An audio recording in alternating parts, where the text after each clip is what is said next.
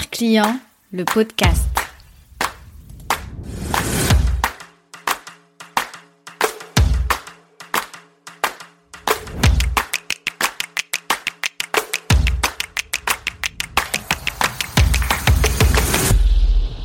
J'ai une confession à te faire. Je déteste le mot prospect. Mais vraiment, à chaque fois que je l'utilise, à l'écrit ou à l'oral, j'ai remarqué que j'avais comme une gêne, un embarras. Alors, instinctivement, je remplace le mot prospect par client potentiel, client futur, même clientèle potentielle. Et de toutes les façons, tu seras d'accord avec moi, le mot prospect se définit tout simplement par le fait qu'il s'agit d'un client potentiel. Et le mérite du mot prospect, c'est qui permet de distinguer de manière efficace la personne qui a déjà acheté chez toi et celle qui ne l'a pas encore fait. Mais alors, pourquoi suis-je si mal à l'aise? J'ai réfléchi et j'ai trouvé deux raisons à cela. Tout d'abord, il faut savoir que dans ma thématique qui est celle de l'expérience client, j'ai pour ambition de remettre l'humain au centre de ton business. Je t'apprends à appréhender le point de vue client pour développer ton business et créer un lien durable avec ta clientèle. Et voilà ce qui me dérange. Quand j'utilise le mot prospect, il ne se passe absolument rien dans ma tête. Vraiment, rien du tout. Et lorsque j'utilise le mot client, la dynamique est tout autre. Tout de suite, mon imagination se met en marche et je commence à me demander quel type de client c'est, quels sont ses besoins, est-ce que ce que tu lui proposes convient, est-ce que tu pourrais améliorer ce que tu proposes et vraiment matcher par rapport à ses besoins? Et comment est-ce que tu pourrais rentrer en contact avec ton client de manière durable? Mais du coup, c'est ça qui me dérange. C'est qu'il ne se passe rien quand j'utilise le mot prospect. Donc pour moi, c'est totalement contre-productif d'utiliser le mot prospect. Voilà la première raison. Deuxième raison, dans ma thématique qui aussi concerne l'expérience vécue par ta clientèle en ligne, tu seras d'accord avec moi que le client en ligne implique déjà qu'il y a une distance entre le client et toi. Ton client, tu ne le vois pas quand il est en train d'acheter ton produit ou quand il fait appel à tes services, qu'il est en train de naviguer sur ton site, qu'il t'envoie un email. Bref, tu as compris, il y a une notion de distance. Du coup, quand j'utilise ce mot prospect et qu'il se passe rien dans ma tête, en fait, je rajoute une deuxième couche de distance. Parce que pour moi, le mot prospect est beaucoup plus froid par rapport au mot client potentiel. Et la preuve, c'est que tu entendras en marketing des termes tels que prospect chaud, prospect froid, prospect qualifié. Personnellement, j'ai l'impression qu'on est en train de parler de robots ou de personnes qui ont juste un portefeuille à ouvrir, à payer, et ça ne me plaît pas. N'hésite pas à m'écrire et à me dire quel est ton rapport avec le mot prospect et si tu avais déjà envisagé les choses comme moi je les ressens. Hello, je m'appelle Jeannette, je suis consultante et designer d'expérience client. Après 10 années à travailler dans une banque d'investissement avec une clientèle à distance, 15 années à faire du shopping en ligne car j'avais pas le temps de me déplacer en magasin, j'ai identifié ma zone de génie, un savant mélange entre esprit d'analyse et créativité. Je me suis formée sur mes thématiques favorites et me voici aujourd'hui en train de mettre mon empathie au service de ton business. C'est parti pour l'épisode 3 de Regard Client, le podcast, ton client en ligne. Cet épisode fait partie d'un trio d'épisodes fondateurs que j'ai créé afin de clarifier les termes que tu entendras le plus souvent sur ce podcast. Dans l'épisode 1, je te parle d'expérience client et d'expérience utilisateur. Et dans l'épisode 2, je t'apprends à faire la différence entre expérience client et customer care. Si tu as loupé ces deux épisodes, je t'encourage à les écouter à la fin de celui-ci. Avant toute chose, j'aimerais clarifier ce que j'entends par client en ligne. Et parfois, ce qui me dérange, c'est que quand je parle de la clientèle en ligne, tout de suite les gens font référence au e-commerce. Si tu as écouté l'épisode 1 de Regard Client, le podcast, c'est-à-dire l'épisode sur l'expérience utilisateur, tu sais que le client en ligne n'est pas seulement le client d'un e-commerce. L'expérience client nous renvoie au feeling ressenti par ton client avant, pendant et après l'achat. Donc le mot client est vraiment à prendre au sens large, que ce soit lorsque tu m'entends parler d'expérience client de clientèle à distance. Dans ce dernier volet du trio d'épisodes fondateurs, j'avais envie de revenir avec toi sur les particularités d'avoir une clientèle à distance. Commençons par les principaux enjeux liés à la clientèle en ligne. Selon moi, il y a deux points sur lesquels il faut absolument être attentif. Tout d'abord, la clientèle en ligne implique une certaine notion de distance. Et cette distance va apporter des problèmes avec elle. Commençons par le fait que la distance, comme tu l'as vu dans l'anecdote du jour, crée de la confusion mentale. En fait, certaines personnes ont du mal à humaniser le client qui se cache derrière l'achat en ligne. Comme tu ne vois pas forcément ton client en ligne, tu as peut-être parfois du mal à l'humaniser, à te dire qu'il y a un être derrière, une personne qui a un besoin à combler et une envie à satisfaire. Si tu envisages ton client en ligne de cette manière, tu vas avoir du mal à créer un lien durable avec lui. Deuxièmement, la distance fait que, au moment où ton client est en train d'acheter, tu n'es peut-être pas là à ce moment-là. Même souvent, tu n'es pas là. Que ce soit au travers d'un site vitrine, un site e-commerce, une page de vente, lorsqu'il fait ses recherches pour voir s'il peut te faire confiance, tu n'es pas là pour le rassurer et pour lui montrer un beau sourire et pour lui montrer qu'il peut te faire confiance. Cette absence va aussi créer un certain décalage. Je m'explique. Lorsque ton client potentiel est en train de naviguer sur ton site et de découvrir tes produits ou services, tu n'es pas là. Donc s'il a une question, il va devoir soit t'écrire au travers d'un email ou d'un formulaire de contact, ou si jamais tu as un chatbox, il va devoir l'utiliser également. Cela signifie que tu demandes à ton client d'être patient et d'attendre patiemment ta réponse. Sauf, encore une fois je le répète, qu'on ne sait pas dans quel état se trouve ce client en ligne et à distance, parce qu'il n'est pas là, tu ne le vois pas, tu ne vois pas quelles sont ses inquiétudes et tu ne peux pas répondre tout de suite à ses interrogations. À la moindre contrariété ou s'il est tout simplement impatient, il va substituer ton produit et ton service en un seul clic. Ciao ciao bye bye et il va voir ailleurs. Et le dernier problème lié à cette distance, c'est que comme je viens de te l'expliquer, à la moindre contrariété, ton client potentiel va juste aller voir ailleurs en un seul clic. Ce n'est pas comme quand tu prends ta voiture et que tu te rends dans une imprimerie parce que tu as besoin de tes cartes de visite. Là, tu prends ta voiture, tu te déplaces dans le magasin, donc quoi qu'il en soit, va falloir que tu sois patient. En ligne, il s'agit d'une toute autre histoire. Et ça, tu dois en être conscient. En deux petits clics, le client a accès à un concurrent qui fait sûrement la même chose que toi. Et voilà pour moi le deuxième challenge qui est lié à une clientèle en ligne.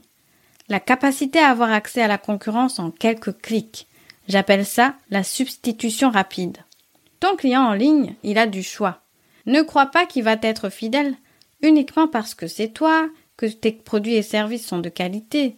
Et non, le client en ligne a accès à un même produit ou service en deux clics. C'est pour ça que tu dois être conscient qu'au jour d'aujourd'hui, si tu as une clientèle à distance, que ce soit pour de la vente de produits ou de services, n'importe quoi, si tu ne l'as pas en face, rappelle-toi que la concurrence est rude et que tu as tout intérêt à faire jouer autre chose que le prix ou que la beauté de ton site ou que la qualité de tes services, tu dois faire entrer en jeu d'autres éléments qui sont irrationnels pour jouer en ta faveur. Oui, c'est ça l'expérience client. Cette notion d'expérience client me ramène aussi au fait de te rappeler que tu n'as aucun contrôle sur les interactions de ton client en ligne, ton client à distance, lorsqu'il est en train de découvrir tes produits ou services. Tout élément qui va se substituer à toi te sera favorable ou défavorable.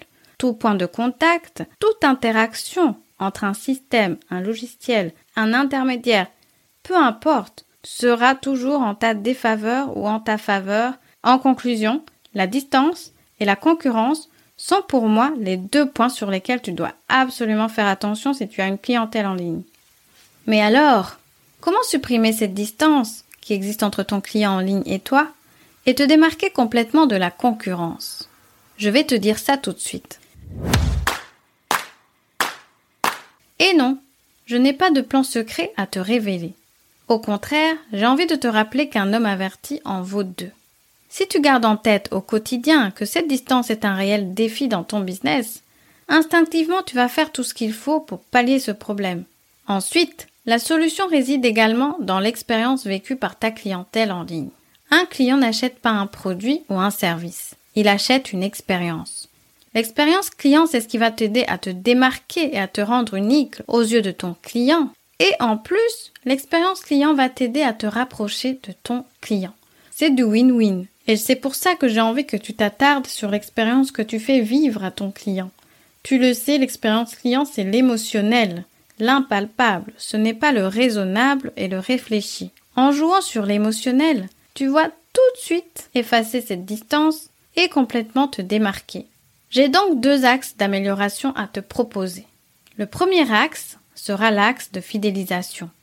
Fidéliser ta clientèle existante et faire de la rétention client, c'est absolument indispensable dans ton business. Même si tu considères qu'au jour d'aujourd'hui tu as un business où les clients ne viennent qu'une seule fois, tu as tout intérêt à faire de la rétention client ou du moins à satisfaire cette clientèle de façon à ce qu'elle aille te recommander vers d'autres clients. Mais voici une statistique intéressante. Une augmentation de 5% dans ta rétention client peut booster ton profit de 25 à 95%.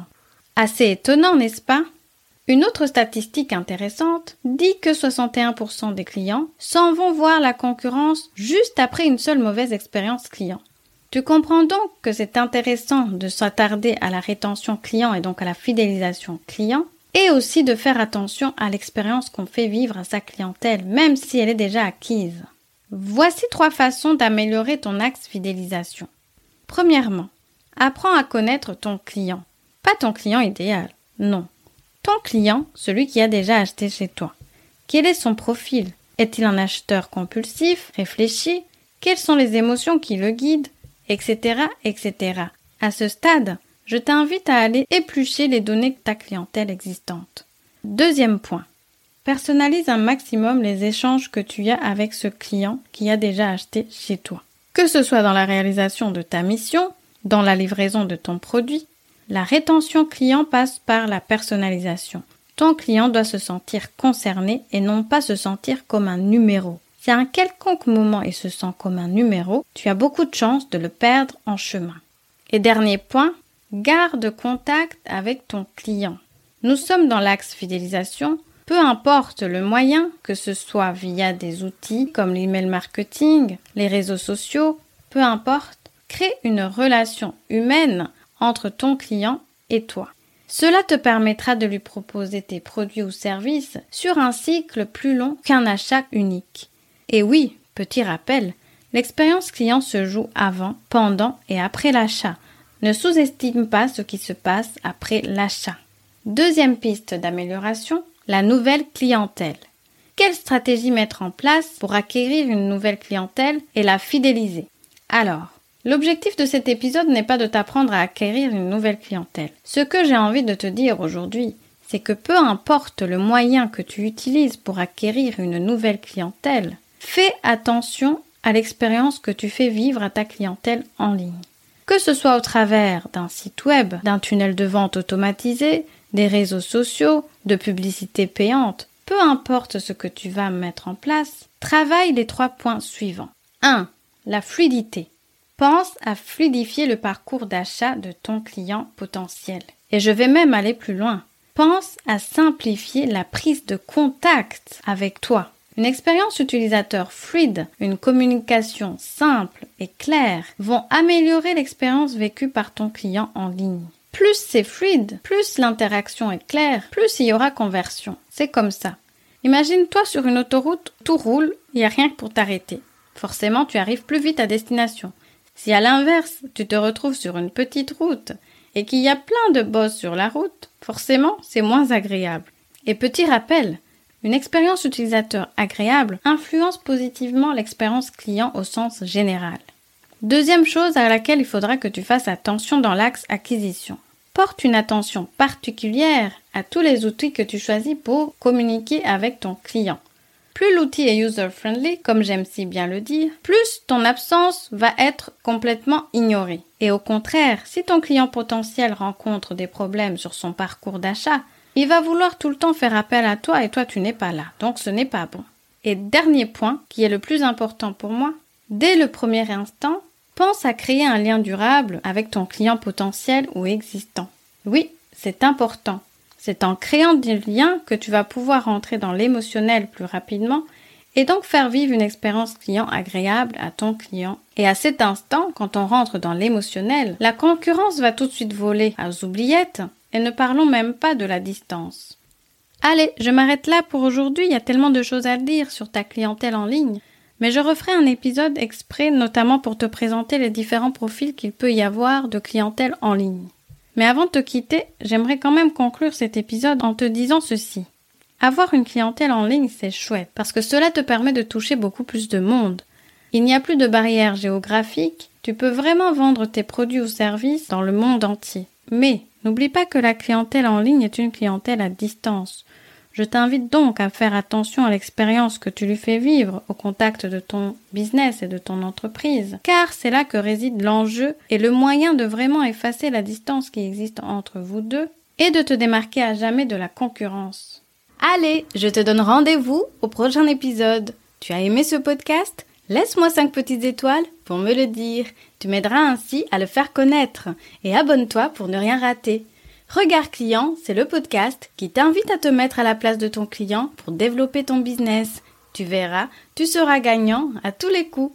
Besoin d'un coup de main pour optimiser ton parcours client et designer une expérience client? Wow Je te donne rendez-vous dans la description, tu y trouveras toutes les infos nécessaires pour travailler avec moi. Ah, et restons en contact. Instagram, email, newsletter ou pigeon voyageur. L'important est de créer un lien durable entre toi et moi. Je te remercie de m'avoir écouté jusqu'ici. Je te dis à la prochaine. Ciao ciao